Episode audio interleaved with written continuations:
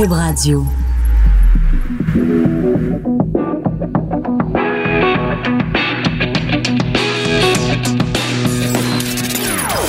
Des opinions bien à elle. Sophie Durocher. Son franc-parler ne laisse personne indifférent. On n'est pas obligé d'être d'accord. Bonjour, c'est Sophie Durocher, très contente d'être avec vous aujourd'hui en cette journée historique du 17 octobre 2018. Et oui, mesdames et messieurs, c'est une journée historique. Pourquoi? Parce que le 17 octobre, le Canada devient officiellement l'absurdistan. Oui, on est vraiment, c'est officiel maintenant, on vit en absurdistan. Il y a tellement de contradictions, il y a tellement de choses tout croche avec cette légalisation du cannabis. Par exemple, on en a parlé hier à l'émission, pourquoi est-ce qu'on peut amener nos enfants dans une succursale de la SAQ, mais qu'on peut pas amener nos enfants dans une succursale de la Société québécoise du cannabis? Pourtant, ce sont deux produits qui sont des drogues, deux produits qui sont parfaitement légaux, mais dans un cas, on dit, ah non, il faut surtout pas que les enfants soient exposés. Dans l'autre cas, on dit, ben non, il y en a pas de problème. Viens t'acheter acheté une grosse bouteille de gin avec maman, mon petit. Il y en a pas de problème. Mais la vraie raison pour laquelle je trouve que euh, on vit en absurdistan, avec ce fameux dossier du cannabis, c'est la chose suivante. Il est dorénavant interdit de vendre des articles qui arborent la fameuse feuille de pote. Jusqu'à minuit hier soir, on pouvait vendre des t-shirts avec une feuille de pote, on pouvait vendre des tasses avec une feuille de pote, et maintenant on ne peut plus. Alors imaginez l'absurdité de la situation où quand le produit était illégal, on pouvait en faire la promotion, et maintenant qu'il est légal, il est illégal d'en faire la promotion. Juste essayez de, de tourner votre cerveau autour de cette phrase-là. Il est maintenant illégal de faire la promotion d'un produit légal alors qu'il était parfaitement légal de faire la promotion d'un produit illégal. Un chat n'y hum, une chatte n'y retrouverait pas ses chatons. Comment j'explique ça à mon fils, moi? Tu peux pas porter un t-shirt avec une feuille de cannabis parce que c'est rendu vendu par le gouvernement. Mais quand c'était des criminels qui le vendaient, il y avait aucun problème, tu pouvais te promener avec une affiche de cannabis sur le mur de ta chambre. Bon, mon fils a 10 ans, je pense qu'il n'y a ni des t-shirts de cannabis, ni des affiches. Mais vous comprenez ce que je veux dire? C'est ce genre d'absurdité-là qui me fait dire que nous vivons maintenant, non plus dans le grand dominion du Canada, mais bien en Absurdistan. Alors mon premier sujet aujourd'hui dont je veux euh, vous parler, vous savez que euh, quand on critique euh, l'islam, on se fait traiter d'islamophobe. Quand on se pose des questions sur les personnes en surpoids, on se fait traiter de grossophobe. Et de plus en plus, on a tendance, quand on se pose des questions par rapport au phénomène transgenre, on se fait traiter de transphobe. Est-ce que c'est possible de se poser des questions, de trouver que des fois ça va trop vite ou qu'on nous laisse pas assez le temps de s'habituer des nouvelles réalités. Est-ce qu'on peut soulever ces questions-là sans se faire traiter de transphobe? On va en parler avec Russell Aurore Bouchard, qui est une femme pour qui j'ai énormément d'admiration. Elle est historienne, elle est auteure et régulièrement, elle se prononce dans les médias pour dire justement, ben, prenons un petit peu de recul par rapport à ce phénomène de société-là. Bonjour, Madame Bouchard, comment allez-vous? Bonjour, ça va bien? Oui, merci beaucoup d'avoir accepté notre notre invitation. Je voulais qu'on réfléchisse ensemble à ce phénomène de société des personnes transgenres.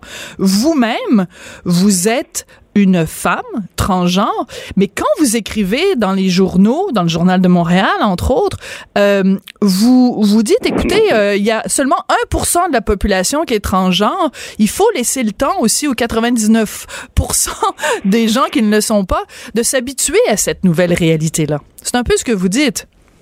Ben, ce que moi, ça fait 12 ans que j'ai fait ma sortie. Vous remarquerez que je n'ai pas changé ma voix. Non. Euh, j'ai toujours euh, étudié le phénomène d'une façon très intellectuelle pour essayer de le comprendre, de le maîtriser mhm. et euh, de me faire un, espace confort.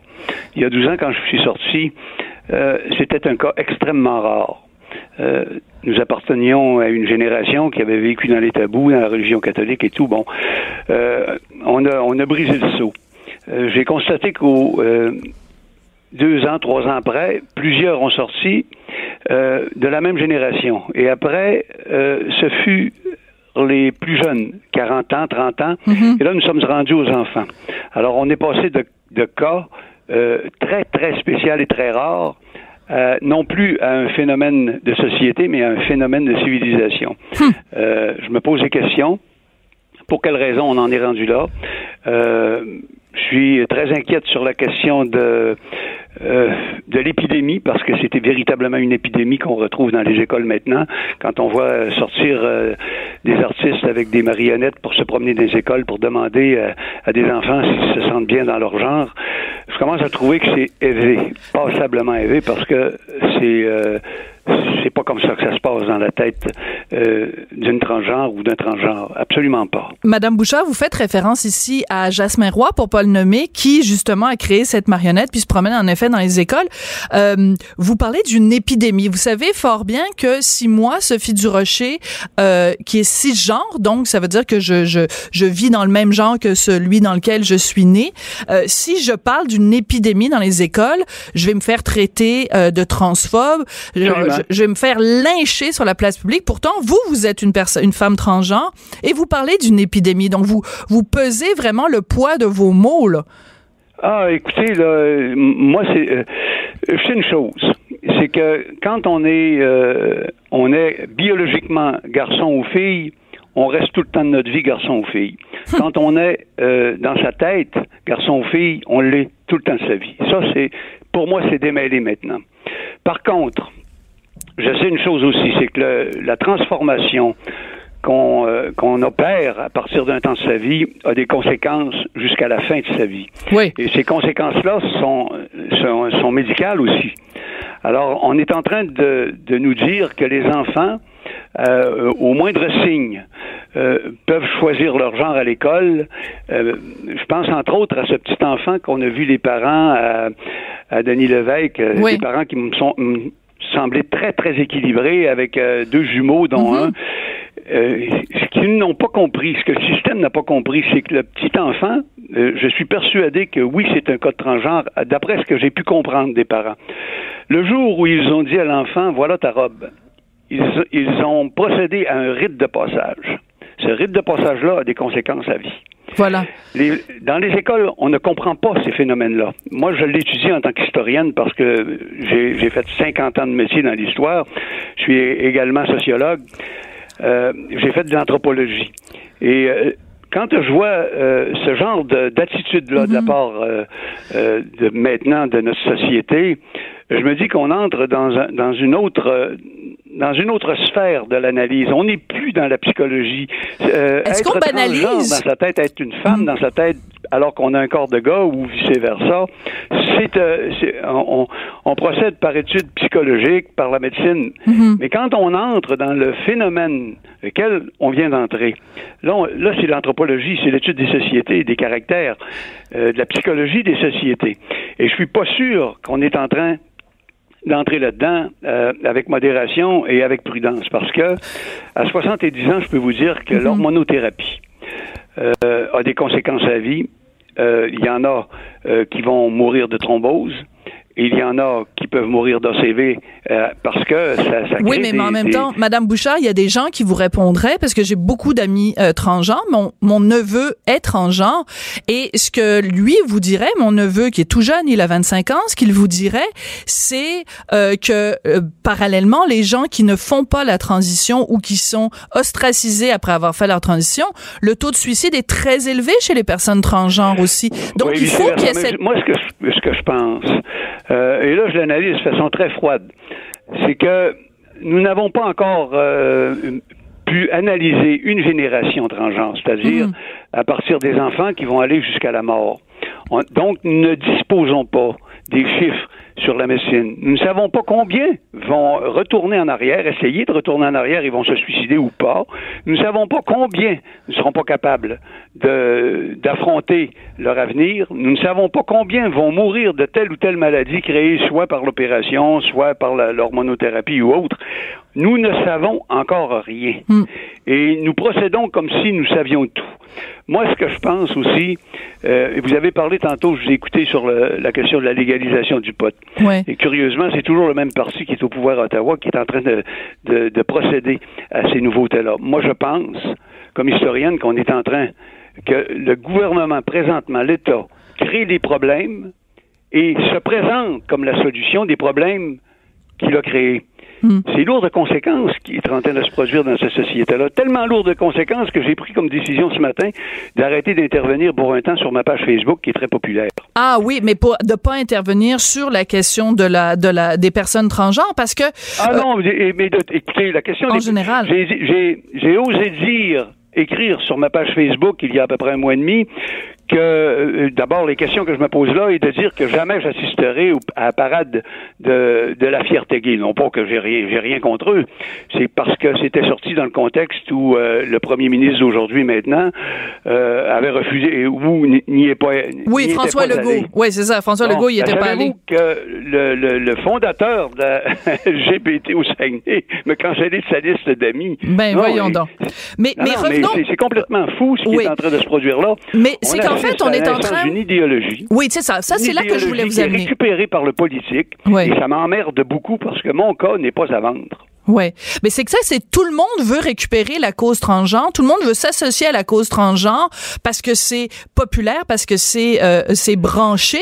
Et justement, il y avait une étude qui est sortie il y a quelque temps, quelqu'un qui a démontré euh, que euh, les enfants, beaucoup d'enfants qui souhaitaient devenir transgenres, en fait, c'était l'influence des enfants à l'école, parce qu'on leur avait tellement dit c'est cool être transgenre, euh, si t'es tolérant, si t'es ouvert, euh, tu tu es transgenre.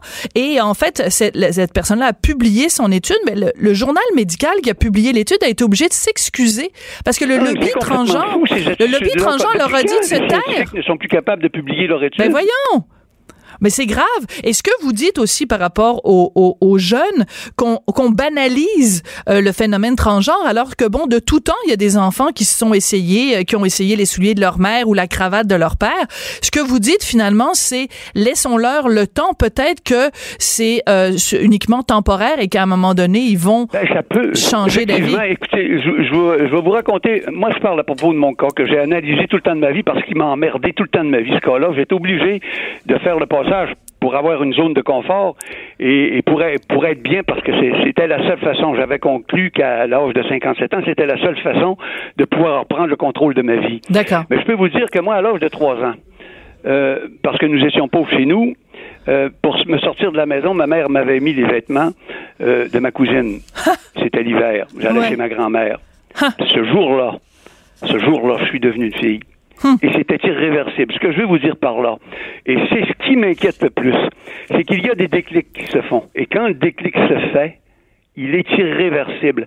Alors on est peut-être en train de procéder à des, euh, à, à des problèmes qui n'existeraient pas chez certains enfants. C'est ça. Ça ma crainte. Mais c'est parce qu'on leur dit que c'est la mode. de mon propre cas. Ouais, on leur dit que c'est la mode, on leur dit que c'est cool, que c'est branché, et à l'inverse, on dit ah si t'es pas euh, si t'es pas dans cette mouvance là, t'es intolérant. Quand quelqu'un pose des questions, on lui dit T'es transphobe, mais vous, vous êtes une personne transgenre et vous, vous posez ces questions-là. Puis J'espère que vous allez continuer à les poser, euh, Madame Ben, Il faut Bouchard. les poser. Et, et je critique beaucoup l'attitude du gouvernement. Vous savez, quand on regarde euh, fonctionner présentement le Parti libéral, euh, j'essaie de l'analyser d'une façon encore là assez froide au niveau politique. Je m'aperçois que ce gouvernement-là est mis au pouvoir non pas par la population, mais par les minorités au Québec et au Canada, mais surtout au Québec. Être non pas marginal, mais être victime, bon Dieu que ça procure du pouvoir à des personnes, et ce petit pouvoir-là est récupéré par le politique. Je n'aime pas ça du tout. C'est ce qu'on appelle la Euh, je le dictature des encore, minorités. euh, voir Ouais. mon corps récupéré par les gouvernements euh, pour des fins politiques, c'est pas correct. Et, je- et je, je m'objecte, je m'inscris en faux contre cela parce que euh, les personnes de ma génération qui ont vécu le, le, le, le problème de la dysphorie de genre, parce que c'est le problème médicalement parlant, c'est comme ça qu'on Mhm. l'appelle, ça n'a pas été facile pour nous à cause de, de toutes sortes, la religion et les tabous, la société. Et, et je trouve qu'on est rendu ailleurs. Les- ce que je vois présentement là, chez les jeunes, avec, le, avec ce que fait aussi là, euh, avec sa, sa marionnette, l'artiste, ben, écoutez, de quoi est-ce qu'il se mêle, lui, d'abord? Ben oui, il est pas transgenre, pas, lui. Mais non, il est homosexuel, mais il est pas transgenre. Il sait même pas c'est quoi vivre ça dans sa peau. Hmm. Comment il peut aller conseiller? Mais qui va décider ça que tel enfant, c'est pas rien qu'une euh, expérience de passage? C'est pas à cause qu'un garçon va mettre les souliers de talon haut de sa mère pendant trois mois qu'il va être transgenre dans sa tête. Arrêtons donc ça.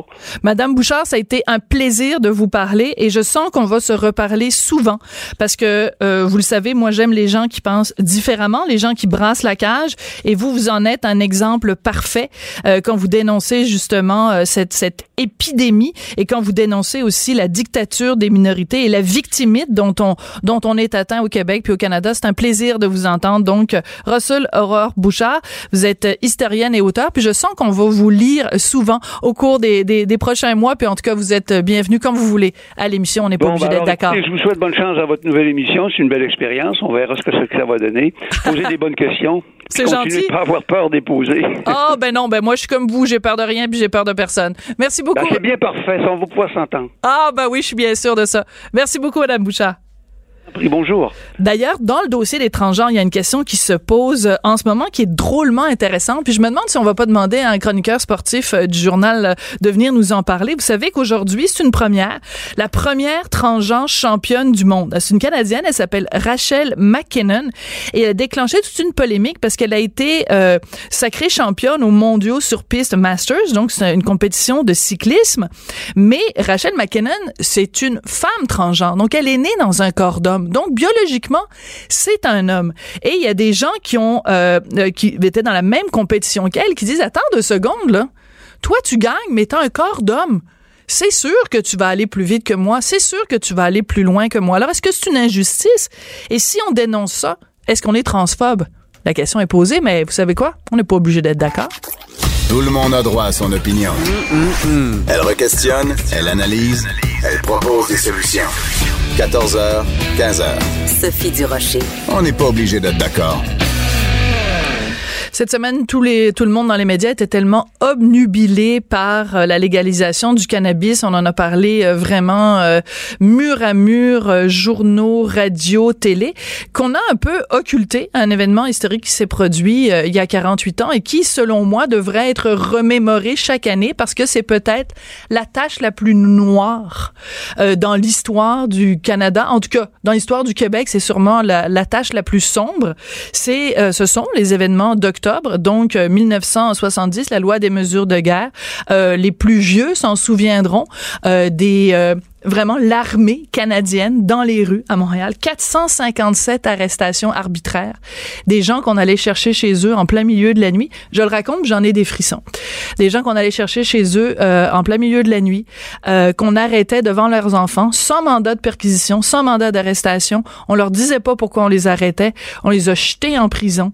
C'est vraiment horrible. Et si vous voulez revivre un peu euh, ce, ce, moment-là, il faut absolument revoir ce film qui est un chef-d'œuvre, le film euh, Les Ordres de Michel Brault, qui est disponible, je pense même sur iTunes. Il est disponible sur Illico, il est disponible sur plein de plateformes. Donc, je voulais absolument revenir sur ces événements-là parce que je comprends pas qu'on le passe sous silence. C'est un anniversaire qui est important. Je voulais le faire avec un historien, mais pas n'importe quel historien. Je voulais le faire avec Frédéric Bastien, euh, donc qui est professeur au collège d'Anson en histoire, qui est auteur du livre extrêmement important, La bataille de Londres. Bonjour Frédéric. Bonjour. Comment vous expliquez que euh, cet événement si marquant, cette blessure tellement vive dans l'histoire du Québec, qu'on ne la remémore pas euh, chaque année pour se rappeler à quel point on s'est fait avoir par Ottawa? Ben, vous savez, l'histoire, c'est souvent un dialogue entre le présent et le passé. Et donc, euh, depuis plusieurs années, la question nationale euh, n'est plus, disons, au cœur du débat politique. Mm. Et par conséquent, ces grands événements-là qui font référence à des moments un peu tragiques de notre histoire euh, politique, de notre histoire nationale, pour être plus précis, vont avoir, euh, ont moins d'écho qu'ils ont pu en avoir, par exemple, dans les années 90 ou les années 80, ou à l'époque où le nationalisme était beaucoup plus, disons, euh, euh, présent dans, le, dans le débat politique. Je sais pas, je me l'expliquerai en partie par, par ça. Mais je regarde par exemple en France, mai 68, chaque année au mois de mai en France, au-delà des, des, des familles politiques, les gens se rappellent mai 68 parce que ça a été un événement événements marquants de l'histoire de la France. Chez nous, on ne peut pas nier le fait que octobre 70, aujourd'hui, 17 octobre, là, c'était la mort de Pierre Laporte, ministre du Travail. Je veux dire, comment se fait-il qu'on n'a pas dans nos journaux aujourd'hui des tas d'articles qui reviennent sur ces événements-là? Parce que les Québécois qu'on est aujourd'hui sont marqués par les événements qui ont eu lieu il y a 48 ans. On peut pas balayer ça sur le tapis faire comme si ça n'avait pas eu lieu. Oui, oui, vous avez absolument raison, mais il y a une autre tendance aussi qui n'est pas propre euh, uniquement au Québec, mais qu'on peut voir aussi ailleurs, mais qui est peut-être plus forte ici qu'ailleurs c'est que il y a une espèce de la, rectitude politique a, beaucoup euh, marque de plus en plus le travail des historiens. J'ai aucune idée de quoi vous parlez. oui, c'est ça. Et ce que je veux dire par là, c'est que depuis euh, au moins 30, 40, voire même 50 ans, les historiens ne s'intéressent plus aux grands événements qui ont ponctué l'histoire euh, de la nation, si vous voulez. Et donc, on va s'intéresser à l'histoire de groupes, euh, bon, les autochtones, ça, il y en a beaucoup pour les autochtones pour, dans, les milieux de la production mhm. historique. On va s'intéresser aux minorités, on va s'intéresser à des événements qui n'ont pas du tout marqué la mémoire collective. Alors, par exemple, pour parler de la crise d'octobre, il y a une historienne féministe, dont là, j'oublie le nom, évidemment, parce que je dois m'en souvenir, mais ben ouais. euh, qui dénonçait il y a quelques années qu'on ne parlait pas du manifeste, on parlait du du manifeste, du FLQ. Du FLQ, mais il y avait eu un manifeste quelques mois auparavant du Front de libération des femmes. Je pense que ça avait été rendu public en avril 70. Et elle dénonçait le fait qu'on ne parlait pas de ce manifeste. Ben là, je veux dire, ben parce que, ça a été moins important, ça a eu moins d'impact. Ben, ils ont J'imagine, attendez-moi deux secondes, Frédéric. J'imagine, elle a dû dire que c'était la faute au patriarcat. Oui, oui, c'est un peu ce genre d'explication-là. je me demande si c'est peut-être Lanctot, son nom de famille, mais bref, faudrait que je vérifie. Mais tout ça pour dire que ce groupe de féministes qui avait lancé ce, ce, manifeste, ben, ils n'ont pas fait des enlèvements, ils n'ont pas tué des gens, et tant mieux d'ailleurs. Je veux dire, ils étaient aussi radicaux que les, que les felkistes. Et donc, euh, c'est pour ça qu'on en, on, en parle moins. Alors, c'était pas du tout du, euh, du patriarcat, justement. Mais bref, les, historiens, euh, plusieurs d'entre eux, pas tous, mais il y, a beaucoup d'historiens qui, ont dévié sur des, micro-sujets, des, des, sujets vraiment infiniment euh, petits, des, des, des, trucs très... Pas très... banal, mais moins, avec moins de conséquences. C'est un petit peu, je sais pas parfois, si vous avez... Parfois même très banal. Je veux dire, la, la, masculinité dans les collèges classiques du Québec de 1840 à 1960. pas juste la masculinité, Frédéric. Il faut toujours dire, aujourd'hui, en 2018, quand on parle de masculinité, la masculinité toxique. Répétez après moi, masculinité ben, toxique. C'était pas dans leur, euh, dans leur titre, mais, mais, ils ont quand même eu 120 000 de subventions ben, pour, pour, travailler. Ils étaient une grosse, grosse, grosse équipe. Là.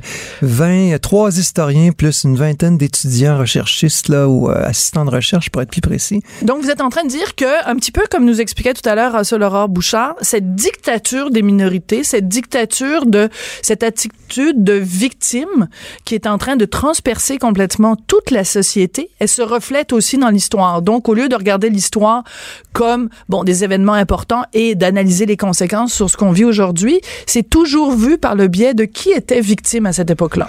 Ce que je vous dirais, c'est que euh, si vous faites un, mettons une petite, euh, un petit examen des subventions de recherche aujourd'hui chez mm. les, historiens, vous trouverez pas personne qui va avoir de l'argent ou qui, qui, pourra travailler sur la crise d'octobre.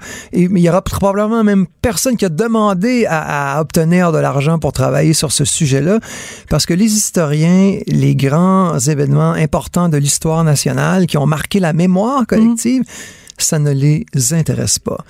C'est un euh, scandale ce que vous êtes en train de me dire, Frédéric. Euh, oui, moi je le pense, là, mais malheureusement, ça dure depuis très longtemps et ça va continuer encore très longtemps. Et euh, expliquez-moi donc pourquoi, alors, sur notre plaque d'immatriculation, c'est écrit, je me souviens, d'ailleurs, une initiative de Lise Payette qui nous a quittés cette année. Lise Payette, d'ailleurs, quand on demande à des étudiants, il y a eu un documentaire sur Lise Payette fait par Julie Snyder, et quand on demandait à des étudiants dans un collège, c'est qui Lise Payette, les gens ne le savaient pas. Vous, vous enseignez au collège d'Anson. Est-ce que les étudiants euh, qui fréquentent votre euh, collège, ils savent c'est qui Lise Payette, c'est qui René Lévesque, c'est qui euh, Pierre Laporte. est-ce qu'ils connaissent ces éléments-là? Je serais très surpris. Moi, ça arrive dans, dans mes cours. Des fois, je pose la question nommez-moi le premier ministre du Québec. Actuel. actuel. Oui, oui, actuel. Ils savent pas c'est qui. Ils savent tous qui est Donald Trump. Et le seul qui fait exception vraiment dans les dernières années, c'est Justin Trudeau. Alors ça, il ben oui, il est cute. Mais euh, pour, alors là, je ne vais pas leur demander qui était le premier ministre en 1976. Je suis sûr que la réponse euh, ne sera pas très bien connue. Mais pour un historien, c'est désespérant parce que je veux dire, pour un prof de français qui regarde ses enfants, qui ses, ses étudiants, pardon, qui parlent français tout croche, un professeur de maths qui regarde ses étudiants qui sont pas capables de faire 2 plus 2 égale 4, c'est désespérant. Mais quand on est historien puis qu'on regarde nos élèves, euh, nos étudiants et qui ne savent pas même, qui ne connaissent même pas le présent, comment peut-on penser qu'ils pourraient connaître le passé? Non, non, c'est sûr que c'est quelque chose de tout à fait, euh, tout à fait désespérant, mais malheureusement, ça ne me surprend pas, étant donné ce qu'on leur enseigne, étant donné la, la tournure qu'a pris l'histoire depuis les 20, 30, 40 dernières années, je ne suis malheureusement pas du tout surpris de ce résultat, de ce manque euh, de ce manque d'intérêt. Et, je dirais même, il y a une baisse d'intérêt pour le fait national, même pour, mm. même si on se mettait dans au Canada anglais, on trouverait le même genre de phénomène ou euh, ah là c'est l'international, bon alors c'est les minorités, c'est comme si la nation qu'on se, qu'on se place dans une perspective canadienne ou québécoise, peu importe, et c'est comme si bon nous ça ne nous intéresse pas, on doit pas ne doit pas s'intéresser à nous. Mais non, parce que le nous implique qu'il y a des gens qui ne sont pas nous. Et ça, c'est xénophobe. Et ça, c'est euh, du vilain nationalisme. Et ça, les gens qui parlent de nation, ben, Mathieu Bocoté, mon collègue et ami, pourrait écrire des tartines là-dessus. Il le fait d'ailleurs, mais euh, c'est à partir du moment où on s'intéresse à soi, forcément, on est intolérant vis-à-vis des autres. Ben non. Moi, je vais en Espagne, je vois des gens qui célèbrent le fait espagnol. Je vais en Allemagne, je vois des gens qui célèbrent le fait allemand, avec ses bons et ses mauvais côtés mais les gens sont conscients de quelle est l'histoire de l'Allemagne. Pourquoi nous, il faudrait qu'on ait honte de notre histoire? Ben, je dis pas qu'on, je pense, ben, je pense pas qu'on en ait honte, là, même s'il y a, il y a, y a Mais il faut pas la valoriser puis il faut pas la célébrer. Ben, c'est un peu quelque chose qui s'est fait euh, un peu de façon par étapes, même encore une fois, je reviens à ce que je vous disais tout à l'heure le, fait que la question nationale est de moins en moins d'importance dans l'actualité depuis mm. plusieurs années. Moi, quand j'étais à l'université, pour faire un parallèle, c'était l'époque du lac Meach, de Charlottetown. Mm. Alors, les cours d'histoire du Canada, les cours d'histoire du Québec, ils étaient pleins. Et puis, euh, les jeunes euh, dans la vingtaine, donc, s'intéressaient énormément à ça. Et évidemment, parce qu'il y avait un questionnement qui était mm. quotidien avec tous les rebondissements de l'actualité, etc., qui faisait que la pertinence était, était évidente mais là, il y a eu, c'est ça, tout ça un peu euh, périclité, ce débat-là a périclité, si on peut dire. Et ça, c'est, ça a été un peu remplacé par pas seulement par le multiculturalisme et puis toute la question des minorités dont on a parlé, mais l'international, euh, étudier d'autres pays, euh, ce, genre de choses-là, un peu remplacer cet intérêt-là. Mais en même temps, si, ben c'est un cliché là, mais si on ne connaît pas notre passé, on est condamné à répéter les mêmes erreurs. Je regarde aujourd'hui, bon, c'est pas une question d'erreur, mais c'est une question de réflexion. Je regarde aujourd'hui les députés, euh, les nouveaux députés de Québec solidaire qui disent, ben nous, on a un énorme malaise à prêter serment à la reine. Si on connaît pas notre histoire, si on connaît pas la Constitution, si on connaît pas, si on, est, on ne sait pas dans quel régime parlementaire on vit, on dit, ben là, comment ça, il prête seulement la reine, qui ce cette affaire-là? Ben, je veux dire, c'est ça, si on est des ignoraminus en histoire, ben on ne sait pas pourquoi les députés prêtent serment à la reine. Ben voyez-vous, ce qui est intéressant dans ce que vous dites, c'est que là, Québec solidaire, par ce commentaire-là, il pose la question du régime. Oui. La question de la place du Québec dans le Canada, qui a pratiquement pas été posée durant la campagne électorale. Et là, ne serait-ce qu'aujourd'hui et demain, on va en parler un petit peu de cette prise de position-là de Québec solidaire. Et ça va nous faire justement réfléchir un peu sur euh, toute la question de l'héritage euh, colonial britannique, toute la question du Québec euh, dans le Canada. Donc tout ce débat-là qui n'a pas été, qui n'est plus beaucoup fait de nos jours. Et là, là-dessus, je dois dire que Québec solidaire, justement, avec cette prise de position-là, fait un, pose quelque, je pose une question très pertinente. Euh, une question qui avait déjà été soulevée par le PQ, parce que le PQ, c'est, ce sont eux qui ont fait justement instaurer, corrigez-moi si je me trompe, euh, le fait qu'on prête un serment, oui, à la reine, parce qu'on n'a pas le choix, parce que bon, la Constitution, etc., même si on l'a pas signé, euh, mais que on a aussi, on prête serment, corrigez-moi si je me trompe, au peuple québécois. Oui, c'est ça, c'est ma compréhension de Et ce qui est intéressant aussi, c'est que les libéraux et les caquistes ont prêté serment euh, devant un drapeau du Québec et du Canada, ce que je ne comprends pas, alors que les, les péquistes et les solidaires prêtent serment uniquement devant le drapeau du Québec. Ça, c'est intéressant aussi de le noter. Parce que ces deux partis souverainistes, on va pas leur demander de prêter serment devant un drapeau du Canada, là. Oui, oui, absolument. Tout à fait. ouais, je suis tout à fait d'accord avec vous. oui. Alors, euh, s'il vous plaît, renseignez-vous sur euh, ce qui s'est passé en octobre 70, euh, la loi des mesures de guerre. Et moi, ça me fait quelque chose à chaque fois que je prends l'avion, puis que c'est à l'aéroport Pierre-Éliott Trudeau. Je ne peux pas m'empêcher de me rappeler octobre 70 et de juste, euh, de, voyons, j'ai dit Justin, mais non, son père, qui nous a envoyé, euh, qui nous a envoyé l'armée. Et surtout, s'il vous plaît, regardez ce film magnifique de Michel Brault, euh, qui est disponible. Peut-être pas sur Netflix, les jeunes là, qui nous écoutaient, mais sur iTunes, sur Illico, vous pouvez euh, l'écouter. Et euh, moi, je sais pas comment quelqu'un peut sortir du film Les Ordres et ne pas avoir envie de casser la baraque en se disant on s'est vraiment fait avoir. C'est c'est comme une république de bananes ce qui s'est passé en 1970. Dans les pires dictatures sud-américaines, on a, on se serait même pas comporté de cette façon-là. Ben, écoutez, euh, moi, je vous avais pas besoin de me convaincre de, de- de Je ce qui s'est passé en 1970. là. Alors, Frédéric. Mais, euh, mais Bastien- Monsieur Trudeau, Oui. Justin cherche souvent des raisons pour s'excuser là pour Ben euh, oui, les erreurs vrai. du passé. Alors, ça pourrait être une occasion pour lui de demander des ex- euh, de présenter ses excuses. Vous avez pas écrit un texte récemment où Oh. justement vous demandiez que Trudeau s'excuse de quoi? Qu'est-ce qu'il fallait qu'il s'excuse? Ben, il avait comparé le débat sur la laïcité aussi à la ségrégation américaine euh, il y a cinq ans, quand c'était à l'époque du gouvernement Marois. Là, il était devenu chef du Parti libéral. euh, C'est vrai. Alors, euh, qui s'est, qui s'est- il s'est excusé auprès des Autochtones, il s'est excusé auprès des homosexuels dans l'armée, puis à chaque fois, il a pleuré. Alors qu'il s'excuse donc pour avoir fait cette comparaison honteuse? Puis on aimerait ça avoir quelques larmes aussi, s'il vous plaît. On n'est pas obligé d'être d'accord, mais on peut en parler. De 14 à 15. Sophie Durocher. On n'est pas obligé d'être d'accord. Cube Radio. Alors, je veux vous parler d'une sorte de télé-réalité où on voit des jeunes qui sont vraiment intéressants. On les suit dans leur quotidien. Par contre, ça n'est pas une télé-réalité où on veut que les jeunes se rencontrent pour trouver l'amour. Non, ce n'est pas XOXO. ce n'est pas Occupation Double. C'est complètement différent, mais c'est vraiment mon coup de cœur télévisuel de l'automne, je vous le dis. Ça s'intitule 180 jours et c'est diffusé à Télé-Québec, donc depuis, depuis la rentrée, tous les jeudis à 20h. Et euh, 180 jours, ça fait référence au fait que dans une année scolaire au Québec, les élèves, les étudiants sont en classe pendant 180 jours. Donc, vous enlevez toutes les journées de congés, les congés pédagogiques, etc., etc. 180 jours.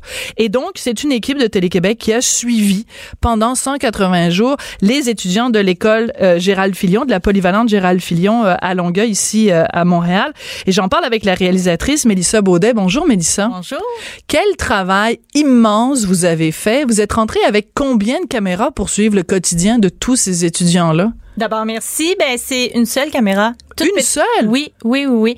On était euh, présents deux jours par semaine environ, mais on était une toute petite équipe, là. Donc, on, on se promenait de période en période, euh, euh, mais on est, on est, on, a- on avait juste une caméra. Juste une caméra. Ouais. Alors, c'est peut-être ce qui a permis justement le fait qu'il y ait juste une caméra, le fait que vous étiez une si petite équipe, de rentrer à ce point-là dans l'intimité des étudiants. Parce que la caméra, des fois, il y a des, des, des visages qui sont floutés, des visages qu'on ne voit pas, mais on voit des étudiants qui se font rabrouer par, par des profs, des étudiants qui sont placés à l'écart dans une salle euh, d'i- d'isolation. Comment ça s'appelle la Un salle? local de retrait? le, le local de retrait parce Oui. qu'il y en a un qui a, a été trouvé avec du pot sur lui euh, à l'école.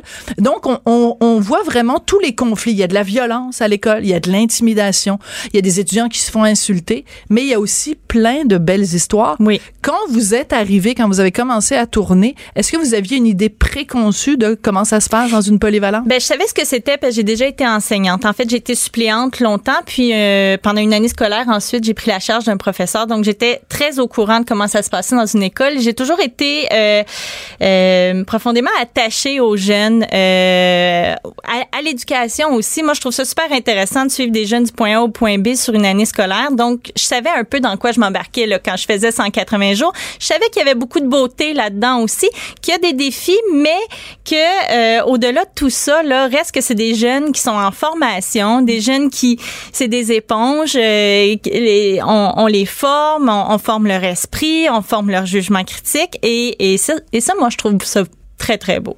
Oui, mais là, vous nous parlez un petit peu du côté idyllique, si je peux Ouais. me permettre. Euh, parce qu'il y a aussi un côté plus, euh, disons, on, voit la réalité. C'est Oui. un milieu difficile, c'est un milieu socio-économique qui, Oui. est, qui est difficile, la polyvalente où vous êtes allé. Puis j'aimerais qu'on écoute un extrait euh, de la série documentaire. C'est un prof de français qui vous explique le genre de résultats qu'il a chez ses étudiants. On écoute ça. accorder leur verbe, leur participe passé, ça c'est c'est difficile, c'est pénible, ils ont de la misère. On, croirait que vu qu'ils sont rendus en secondaire 5, ils, ils sont passés à travers le système puis qu'ils sont rendus capables justement, mais non. Certains sont, sont prodigieux, certains font quasiment zéro erreur, mais la grande majorité, ça se situe entre une vingtaine à 30-40 erreurs par texte, de 300 à 450-500 mots. Ce qui est énorme, là. J'ai des élèves qui sont immigrants, qui sont arrivés ici il y a 3-4 ans, puis qui parlent très, très bien le français, qui l'écrivent encore mieux. Donc, dans ces cas-là, moi, je trouve que mes petits Québécois pur laine, si on veut, là, eux autres, ils n'ont pas tant d'excuses de ne pas savoir l'écrire. C'est leur langue à eux. Certains élèves écoutent mes commentaires et font des efforts minimums, en fait, pour réussir justement à, améliorer leurs résultats, mais certains ne font strictement rien. C'est un peu décourageant, ouais. On se dit, ces élèves-là, une fois qu'ils vont avoir quitté l'école, ils vont être rendus dans un vrai emploi, ils vont être rendus dans une situation qui est plus purement théorique. Ils vont être rendus dans la vraie vie, en fait. Puis c'est là, justement, que ça pose problème. C'est à quel point est-ce que tu es capable d'être efficace dans une société si tu fais toujours strictement le minimum juste pour toi-même, en fait. Alors, il y a deux choses dans l'extrait qu'on vient Ouais. d'entendre. Premièrement, et quand il dit les enfants d'immigrants parlent mieux français que les enfants pur laine, ça, c'est quand même drôlement intéressant. Un constat qu'il a fait euh, dans le cadre de la première étape. Là, c'est le, c'est le bulletin de première étape. Puis lui, ce qu'il dit, c'est que euh, le succès n'est pas forcément valorisé au Québec. euh, puis il faut pas oublier qu'à l'école Gérard Fillon, c'est souvent, je veux pas, euh, je veux pas dire que tout le monde est comme ça, mais c'est souvent des, des, des parents qui ont eu une mauvaise expérience avec l'école eux-mêmes, donc euh, et, et qui ont déjà beaucoup de défis. Euh, donc euh, c'est dur pour pour les élèves peut-être de de renverser la vapeur. Mais ce que vous dites, et ce que dit le professeur, le- au Québec, le succès est défavorisé. C'est-à-dire que si tu réussis bien à l'école, t'es un nerd. Euh, Ouais. si, ben, je peut-être qu'on dit ça comment Oui, oui, différemment dit aujourd'hui, là. Ben oui. Dans mon temps, on disait un nerd. Dans mon temps, on disait un nerd. Euh, si tu parles bien, ben, t'es une tapette. Hmm. Ou t'es un maudit français, retourne chez vous. Euh, si t'es trop euh, ambitieux, ben, t'es un snob. Qu'est-ce que tu fais donc à vouloir t'extirper de ton milieu? Reste donc dans ta misère, c'est tellement mieux. Ah, mais tu sais, moi, je viens de l'école publique. Moi, je viens d'un milieu exactement comme ça. J'ai euh, j'ai grandi à la Chine dans un milieu défavorisé. Ouais. Euh, l'école, euh, j'y suis allée longtemps. Euh, du primaire au, au- à l'université, j'ai fréquenté l'école publique. Et euh, malgré tout, malgré tout, euh, je me suis développée au fil du temps. Tu sais, euh, je peux pas dire que moi, comme adolescente, j'étais très persévérante non plus. Ça s'est développé au fil du temps. Ça s'est développé au cégep, à l'université. J'ai fait des rencontres. Donc, c'est pas, euh, je pense pas que c'est, c'est, pas le portrait de tous les adolescents non Bien plus, sûr. euh, l'école euh, Gérard Filion. Il y a, il y a des, il y a des élèves qui réussissent très bien, puis euh, qui, qui, qui sont fiers de réussir. Mais dans l'extrait que vous avez présenté, oui, c'est vrai qu'il y en a qui réussissent moins bien. Il y en a qui se sont, qui sont pleinement satisfaits avec 60 Ben, de toute façon, on a un très haut taux de décrochage scolaire au Ouais. Québec, si on se compare ne serait-ce qu'à l'Ontario et aussi aux, aux autres provinces euh, euh, de- de- du Canada. Mais ce qui est intéressant, justement, en suivant le quotidien comme ça à travers l'école, c'est qu'on voit tous les intervenants. On voit bien sûr les profs, on voit la direction, on voit bon tous les spécialistes, le professeur de gymnastique et tout ça. Ces gens-là sont des saints, Mélanie. Ouais. sont des saints. Je sais pas comment ils font pour tenir le coup. Même la professeure d'é- d'éthique et de culture religieuse, qui est une matière que j'aborde, je l'adore, elle. oui, oui, ben moi je trouve que c'est un sujet très intéressant ce qu'elle aborde en éthique, mais oui, c'est des gens vraiment passionnés, très dévoués. Euh, faut dire qu'il y a beaucoup d'enseignants à cette école-là aussi qui, à partir, de- qui ont peur a, a priori d'arriver à Gérard Fillon, mais quand ils sont là, ils aiment la vibe, ils restent à l'école, euh, ils sont là longtemps. Il y a beaucoup de professeurs. Le taux de rétention est très élevé à cette euh, à cette école, le taux de rétention du personnel. Parce que chaque année, il y a des palmarès, évidemment, qui sont, Ouais. qui sont publiés euh, pour classer les écoles. Puis je pense pense, euh, Gérard Filion se retrouve toujours dans les plus bas. Là. Ils ont des très, très mauvais euh, Oui, parce que le, je pense que- évaluations, mais c'est une super de bonne école. Vraiment. Moi, là, honnêtement, j'y ai passé un an, puis je vois à quel point. Je, je, je serais pas euh, du tout malaisée d'envoyer mes enfants à cette Mm. école-là, parce que je sais à quel point ils aiment les adolescents, puis ils en prennent soin, euh, et, et qu'il y a des ressources aussi, tu sais. Euh, c'est sûr que des, c'est un milieu défavorisé, donc ils ont peut-être plus de ressources, plus de moyens aussi pour offrir des euh, techniciens en éducation spécialisés, des psychoéducateurs, etc. Mais euh, c'est sûr euh, que moi, je considère que c'est une excellente école. Comment, euh, quel genre de réaction vous avez depuis les débuts de la diffusion de la série? Parce que bon, vous avez des, des, des chroniqueurs télé, des gens qui Ouais. disent qu'ils aiment ça, mais dans le milieu, auprès des jeunes, comment les gens réagissent? Qu'est-ce que, que- Ben, les enseignants, moi j'ai beaucoup d'amis enseignants qui qui travaillent dans toutes sortes de milieux un peu partout au Québec qui m'ont dit c'est le fun parce que c'est peut-être pas le portrait de notre école mais on se reconnaît là-dedans.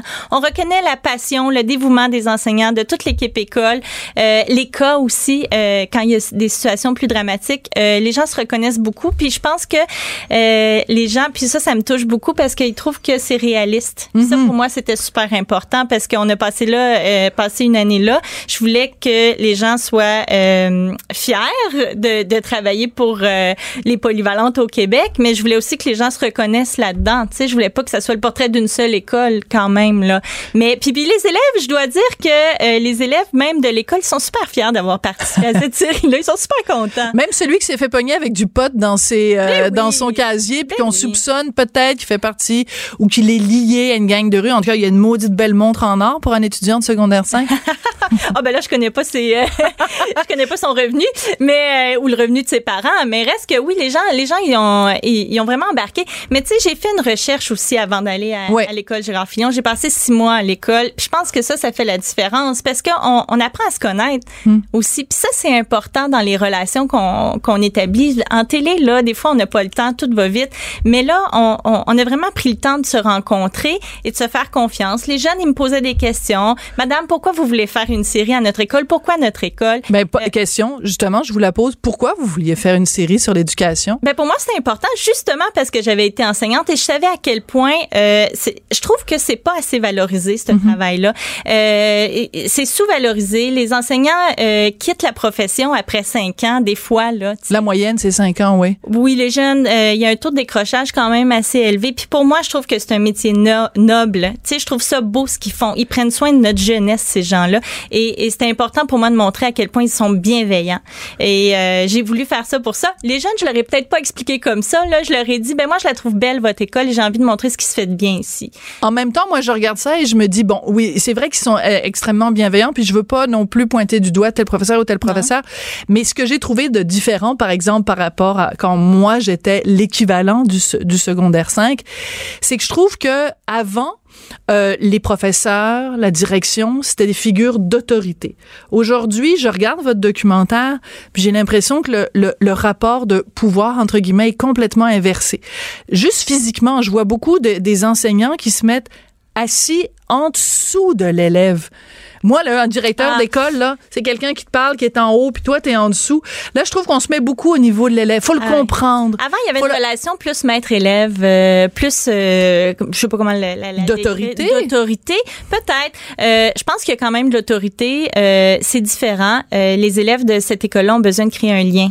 D'abord et avant tout, ils ont besoin de se faire donner des petites tapes dans le dos, se faire dire bonjour, comment ça va. Puis après, on peut, euh, on peut se faire réprimander. Mais je pense que le lien est super important.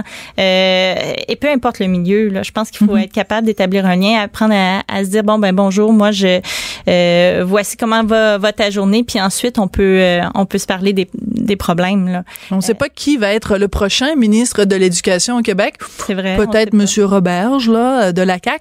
Euh, Peut-être lui qui va hériter de ce, de ce C'est le dossier-là. fun qui regarde la série. Oui, exactement. C'est ce que j'allais dire. J'aimerais ça. Ben, pas, pas juste le, le ministre. Je pense que tous ceux qui sont en politique en ce moment devraient regarder 180 jours parce que c'est vraiment un portrait euh, de ce qui se passe en ce moment à l'école puis des besoins. C'est c'est c'est un- c'est une micro-société, l'école secondaire. C'est le reflet de notre société, ce qui se passe là. On a 1500 personnes dans une école qui, c'est les adultes de demain. Est-ce qu'on peut regarder qu'est-ce qui se passe avec eux puis qu'est-ce qu'ils ont à dire, comment ils réfléchissent? Moi, je trouve ça important de, Ben, de l'entendre. Oui, puis des besoins criants aussi. Oui. J'ai noté parce que je prenais des notes tout le temps quand je regardais la série. À un moment donné, j'ai noté, il y a un prof qui enseigne cinq matières différentes. On peut pas demander à quelqu'un d'être à la fois d'enseigner le français, les maths, la chimie, la bio, le voyons bon dans tout.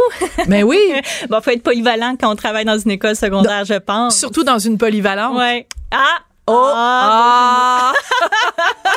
elle réagit, elle rugit. Elle ne laisse personne indifférent.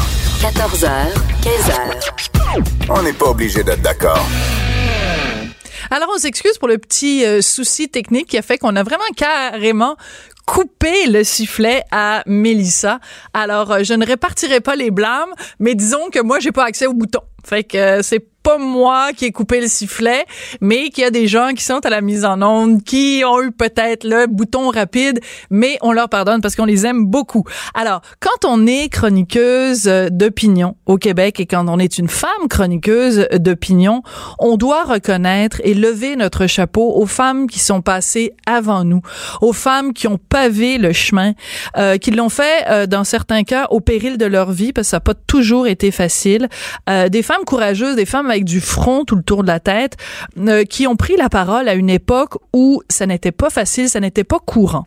Et vous me voyez peut-être venir avec mes gros sabots. Je voulais rendre hommage aujourd'hui à Denise Bombardier. Pourquoi? Parce que Denise, qui est une collègue, mais qui est aussi mon amie, sort très prochainement euh, son sa biographie. Donc, vu que c'est elle qui l'a écrite, on s'entend, c'est son autobiographie. Ça s'intitule Une vie sans peur et sans regret et je viens d'en recevoir une copie. Bon, il y a un embargo jusqu'au 18, donc ça veut dire que jusqu'à demain, je n'ai pas le droit de vous dire ce que j'en ai pensé. De toute façon, je peux pas vous dire ce que j'en ai pensé. J'ai pas eu le temps de le lire. Ça fait, tenez-vous bien, 450 pages. Mais ce que je peux déjà vous dire, c'est que Denise c'est une femme, exactement comme elle le dit dans son titre, sans peur et sans regret. Il faut se rappeler le contexte de Denise Bombardier qui travaille comme journaliste dans un monde éminemment masculin où il faut qu'elle fasse sa place. Et Denise, vous le savez, à plusieurs reprises, elle a affronté des gens euh, et elle a pas eu peur, elle a pas eu froid aux yeux. Entre autres, on se souvient quand elle était allée en France, moment mémorable, elle était allée à l'émission Apostrophe animée par Bernard Pivot et elle avait confronté un écrivain, Gabriel Maznev, euh, qui dans ses livres par, rapportait des actes pédophiles. C'est super drôle. On a des relations sexuelles avec des mineurs. Mon Dieu, que c'est charmant. Denise l'avait confronté. Et ça prenait du front tout le tour de la tête pour quelqu'un qui venait de l'extérieur de la société euh, française, jeune québécoise, pour affronter comme ça cet homme qui était une figure littéraire reconnu, un homme respecté, et pour le faire en plus à une émission qui était vraiment là le nec plus ultra en littérature. Mais c'est la Denise qu'on aime, c'est la Denise frondeuse, c'est la Denise qui a peur de rien. Et quand je vois aujourd'hui certaines euh, féministes qui disent oh mon Dieu c'est effrayant la façon dont on est traité nous les femmes, oh c'est donc bien dégoûtant les messages haineux qu'on reçoit, ben dites-vous que avant vous là Denise Bombardier, elle a reçu une brique et un fanal. Elle raconte dans son livre à un moment donné qu'elle recevait des appels anonymes, qu'il y a eu des effractions dans sa maison, des vitres cassées, de la peinture sur le garage. Elle recevait des lettres où les gens faisaient référence à son fils. Des lettres où les gens faisaient référence à son fils. C'était avant les médias sociaux, là, les amis. Il n'y avait pas Facebook, il n'y avait pas Twitter. Ça veut dire qu'elle recevait des lettres chez elle ou au travail où les gens menaçaient de s'en prendre à son fils. Imaginez ce qu'elle a traversé, cette femme-là. Et elle dit, écoutez, moi, défendre mes principes face au monde, malgré la tourmente, ça me calme. Savez-vous pourquoi? Parce qu'elle se regarde dans le miroir le soir, puis elle dit, j'ai fait mon devoir, mon devoir de femme d'opinion. Alors, je peux pas vous en dire plus, comme je vous dis, parce qu'il y a vraiment un embargo jusqu'à demain, mais je sens que ce soir, ce que je vais faire, c'est que je vais m'installer avec une petite tisane. Ben non, une tisane, voyons donc. Je vais aller peut-être à la Société québécoise du cannabis. Non, je vais prendre un verre de chardonnay et je vais passer à travers le livre de Denise Bombardier parce que je vous le dis, euh, avant toutes les femmes d'opinion, il y a eu Denise. Elle était seule. C'est une femme qui n'a peur de rien. Tout le monde a droit à son opinion. Elle requestionne, elle analyse, elle propose des solutions. 14h, 15h. Sophie Durocher. On n'est pas obligé d'être d'accord.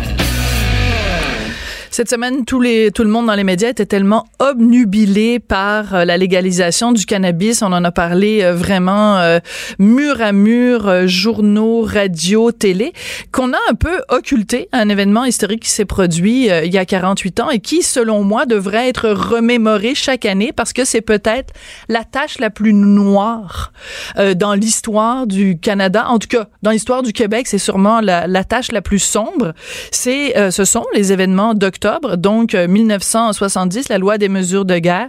Euh, les plus vieux s'en souviendront euh, des vraiment l'armée canadienne dans les rues à Montréal. 457 arrestations arbitraires. Des gens qu'on allait chercher chez eux en plein milieu de la nuit. Je le raconte, j'en ai des frissons. Des gens qu'on allait chercher chez eux en plein milieu de la nuit, qu'on arrêtait devant leurs enfants sans mandat de perquisition, sans mandat d'arrestation. On leur disait pas pourquoi on les arrêtait. On les a jetés en prison. C'est vraiment horrible. Et si vous voulez revivre un peu euh, ce, ce, ce moment-là, il faut absolument revoir ce film qui est un chef-d'œuvre, le film euh, Les Ordres de Michel Brault, qui est disponible, je pense même sur iTunes. Il est disponible sur Illico, il est disponible sur plein de plateformes. Donc, je voulais absolument revenir sur ces événements-là parce que je comprends pas qu'on le passe sous silence. C'est un anniversaire qui est important. Je voulais le faire avec un historien, mais pas n'importe quel historien. Je voulais le faire avec Frédéric Bastien, euh, donc qui est euh, professeur au collège d'Anson en histoire, qui est auteur du livre extrêmement important, La bataille de Londres. Bonjour Frédéric. Bonjour. Comment vous expliquez que euh, cet événement si marquant, cette blessure tellement vive dans l'histoire du Québec, qu'on ne la remémore pas euh, chaque année pour se rappeler à quel point on s'est fait avoir par Ottawa? Ben, vous savez, l'histoire, c'est souvent un dialogue entre le présent et le passé. Et donc, euh, depuis plusieurs années, la question nationale euh, n'est plus, disons, au cœur du débat politique. Mm. Et par conséquent, ces grands événements-là qui font référence à des moments un peu tragiques de notre histoire euh, politique, de notre histoire nationale, pour être plus précis, vont avoir, euh, ont moins d'écho qu'ils ont pu en avoir, par exemple, dans les années 90 ou les années 80, ou le, à l'époque où le nationalisme était beaucoup plus, disons, euh, euh, présent dans, le, dans le débat politique. Je sais pas, je me l'expliquerai en partie par, par ça. Mais je regarde, par exemple, en France, mai 68, chaque année, au mois de mai en France, au-delà des, des, des familles politiques, les gens se rappellent mai 68 parce que ça a été un événement marquant de l'histoire de la France. Chez nous, on ne peut pas nier le fait que octobre 70, aujourd'hui, 17 octobre, là, c'était la mort de Pierre Laporte, ministre du Travail. Je veux dire, comment se fait-il qu'on n'a pas dans nos journaux aujourd'hui des tas d'articles qui reviennent sur ces événements-là? Parce que les Québécois qu'on est aujourd'hui sont marqués par les événements qui ont eu lieu il y a 48 ans. On peut pas balayer ça sur le tapis faire comme si ça n'avait pas eu lieu. Oui, oui, vous avez absolument raison, mais il y a une autre tendance aussi qui n'est pas propre euh, uniquement au Québec, mais qu'on peut voir aussi ailleurs, mais qui peut-être plus forte ici qu'ailleurs c'est que il y a une espèce de la, rectitude politique a, beaucoup euh, marque de plus en plus le travail des historiens. J'ai aucune idée de quoi vous parlez. oui, c'est ça. Et ce que je veux dire par là, c'est que depuis euh, au moins 30, 40, voire même 50 ans, les historiens ne s'intéressent plus aux grands événements qui ont ponctué l'histoire euh, de la nation, si vous voulez. Et donc, on va s'intéresser à l'histoire de groupes, euh, bon, les Autochtones, ça, il y en a beaucoup pour les Autochtones pour, dans, les milieux de la production mhm. historique. On va s'intéresser aux minorités, on va s'intéresser à des événements qui n'ont pas du tout marqué la mémoire collective. Alors, par exemple, pour parler de la crise d'octobre, il y a une historienne féministe, dont là, j'oublie le nom évidemment parce que je dois m'en souvenir, mais ben ouais. euh, qui dénonçait il y a quelques années qu'on ne parlait pas du manifeste, on parlait du du manifeste, du FLQ. Du FLQ, mais il y avait eu un manifeste quelques mois auparavant du Front de libération des femmes. Je pense que ça avait été rendu public en avril 70. Et elle dénonçait le fait qu'on ne parlait pas de ce manifeste. Ben là, je veux dire, ben parce que, ça a été moins important, ça a eu moins d'impact. Ben, J'imagine, attendez-moi deux secondes, Frédéric. J'imagine, elle a dû dire que c'était la faute au patriarcat. Oui, oui, c'est un peu ce genre d'explication-là. je me demande si c'est peut-être Lanctot, son nom de famille, mais bref, faudrait que je vérifie. Mais tout ça pour dire que ce groupe de féministes qui avait lancé ce, manifeste, ben, ils ont pas fait des enlèvements, ils ont pas tué des gens, et tant mieux d'ailleurs. Je veux dire, ils étaient pas aussi radicaux que les, que les felkistes. Et donc, euh, c'est pour ça qu'on en, on, en parle moins. Alors, c'était pas du tout du, euh, du patriarcat, justement. Mais bref, les, historiens, euh, plusieurs d'entre eux, pas tous, mais il y, a beaucoup d'historiens qui, se- qui ont dévié sur des, des micro-sujets, des, des sujets vraiment infiniment euh, petits, des, trucs très, Pas très... banal, mais moins, avec moins de conséquences. C'est un petit peu, je sais Ah, pas parfois, si vous avez... parfois même très banal. je veux Ouais. dire, la, la masculinité dans les collèges classiques du Québec de 1840 à 1960. ça, Pas juste la masculinité, Frédéric. Il faut toujours dire, aujourd'hui, en 2018, quand on parle de masculinité, la masculinité toxique.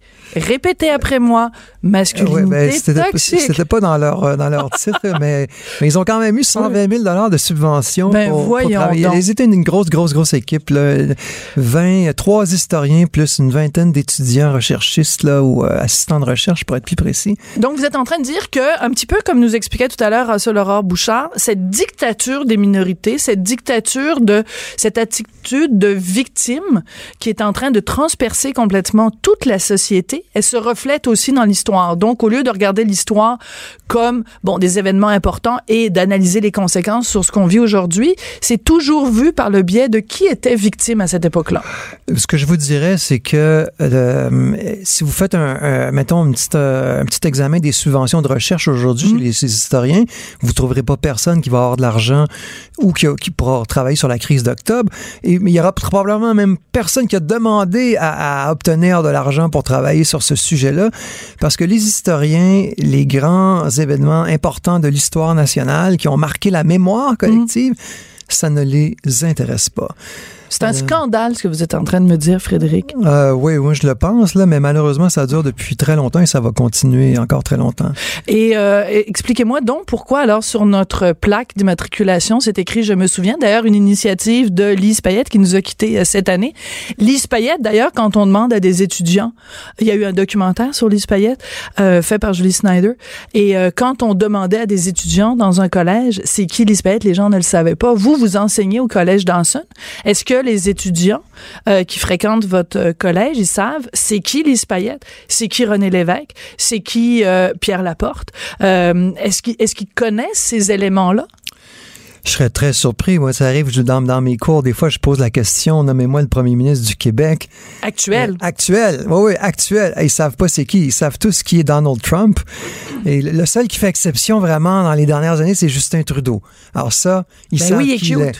Mais euh, le- pour, pour- alors là, je ne vais pas leur demander qui était le premier ministre en 1976. Je suis sûr que la réponse euh, ne sera pas très bien connue. Mais pour un historien, c'est désespérant parce que je veux dire, pour un prof de français qui regarde ses enfants, qui ses, ses étudiants, pardon, qui parlent français tout croche, un professeur de maths qui regarde ses étudiants qui sont pas capables de faire 2 plus 2 égale 4, c'est désespérant. Mais quand on est historien puis qu'on regarde nos élèves, euh, nos étudiants et qui ne savent pas même, qui ne connaissent même pas le présent, comment peut-on penser qu'ils pourraient connaître le passé? Non, non, c'est sûr que c'est quelque chose de tout à fait, euh, tout à fait désespérant, mais malheureusement, ça ne me surprend pas, étant donné ce qu'on leur enseigne, étant donné la, la tournure qu'a pris l'histoire depuis les 20, 30, 40 dernières années, je ne suis malheureusement pas du tout surpris de ce résultat, de ce manque. euh, de ce manque d'intérêt. Et, et je dirais même, il y a un- un- une baisse d'intérêt pour le fait national, même pour, même si on se mettait dans le- au Canada anglais, on, on trouverait le même genre de phénomène où, euh, ah là, c'est l'international, bon, alors c'est- c'est c'est les minorités. C'est c'est comme si la nation, qu'on se, qu'on se place dans une perspective canadienne ou québécoise, peu importe, et c'est comme si, bon, nous, ça ne nous intéresse pas. On ne doit pas ne s'intér- on ne doit pas s'intéresser à nous. Ben non, Et- et- parce que le nous implique qu'il y a des gens qui ne sont pas nous. Et ça, c'est xénophobe. Et ça, c'est euh, du vilain nationalisme. Et ça, les gens qui parlent de nation, ben, Mathieu Bocoté, mon collègue et ami, pourrait écrire des tartines là-dessus. Il le fait d'ailleurs, mais euh, c'est- à partir du moment où on s'intéresse à soi, forcément, on est intolérant vis-à-vis des autres. Ben non. Moi, je vais en Espagne, je vois des gens qui célèbrent le fait espagnol. Je vais en Allemagne, je vois des gens qui célèbrent le fait allemand, avec ses bons et ses mauvais côtés. Mais les gens sont conscients de quelle est l'histoire de l'Allemagne. Pourquoi nous, il faudrait qu'on ait honte de notre histoire? Ben, je dis pas qu'on, je pense, ben, je pense pas qu'on en ait honte, là, même s'il y a, il y a, un- il y a une- Mais il faut pas la valoriser, puis il faut pas la célébrer. Ben, c'est un peu quelque chose qui s'est fait euh, un peu de façon par étapes, même encore une fois, je reviens à ce que je vous disais tout à l'heure. Le, le, fait que la question nationale est de moins en moins d'importance dans l'actualité depuis mm. plusieurs années. Moi, quand j'étais à l'université, pour faire un parallèle, c'était l'époque du lac Meach, de Charlottetown. Mm. Alors, les cours d'histoire du Canada, les cours d'histoire du Québec, ils étaient pleins. Et puis, euh, les jeunes euh, dans la vingtaine, donc, s'intéressaient énormément à ça. Et évidemment, parce qu'il y avait un questionnement qui était mm. quotidien avec tous les rebondissements de l'actualité, etc., qui faisait que la pertinence était, était évidente. Mais là, il y a eu, c'est ça, tout ça un peu euh, périclité, ce débat-là a périclité, si on peut dire. Et ça, c'est, ça a été un peu remplacé par pas seulement par le multiculturalisme et puis toute la question des minorités dont on a parlé, mais l'international, euh, étudier d'autres pays, euh, ce genre de choses-là a un peu remplacé cet intérêt-là. Mais en même temps, si, ben c'est un cliché là, mais si on ne connaît pas notre passé, on est condamné à répéter les mêmes erreurs. Je regarde aujourd'hui, bon, c'est pas une question d'erreur, mais c'est une question de réflexion. Je regarde aujourd'hui les députés, euh, les nouveaux députés de Québec solidaire qui disent, ben nous, on a un énorme malaise à prêter serment à la reine. Si on connaît pas notre histoire, si on connaît pas la Constitution, si on connaît pas, si on, est, on ne sait pas dans quel régime parlementaire on vit, on dit, ben là, comment ça, il prête serment à la reine, qu'est-ce que c'est cette affaire-là? Ben, je veux dire, c'est ça, si on est des ignoraminus en histoire, ben on ne sait pas pourquoi les députés prêtent serment à la reine. Ben voyez-vous, ce qui est intéressant dans ce que vous dites, c'est que là, Québec solidaire, par ce commentaire-là, il pose la question du régime. Oui. La question de la place du Québec dans le Canada, qui a pratiquement pas été posée durant la campagne électorale.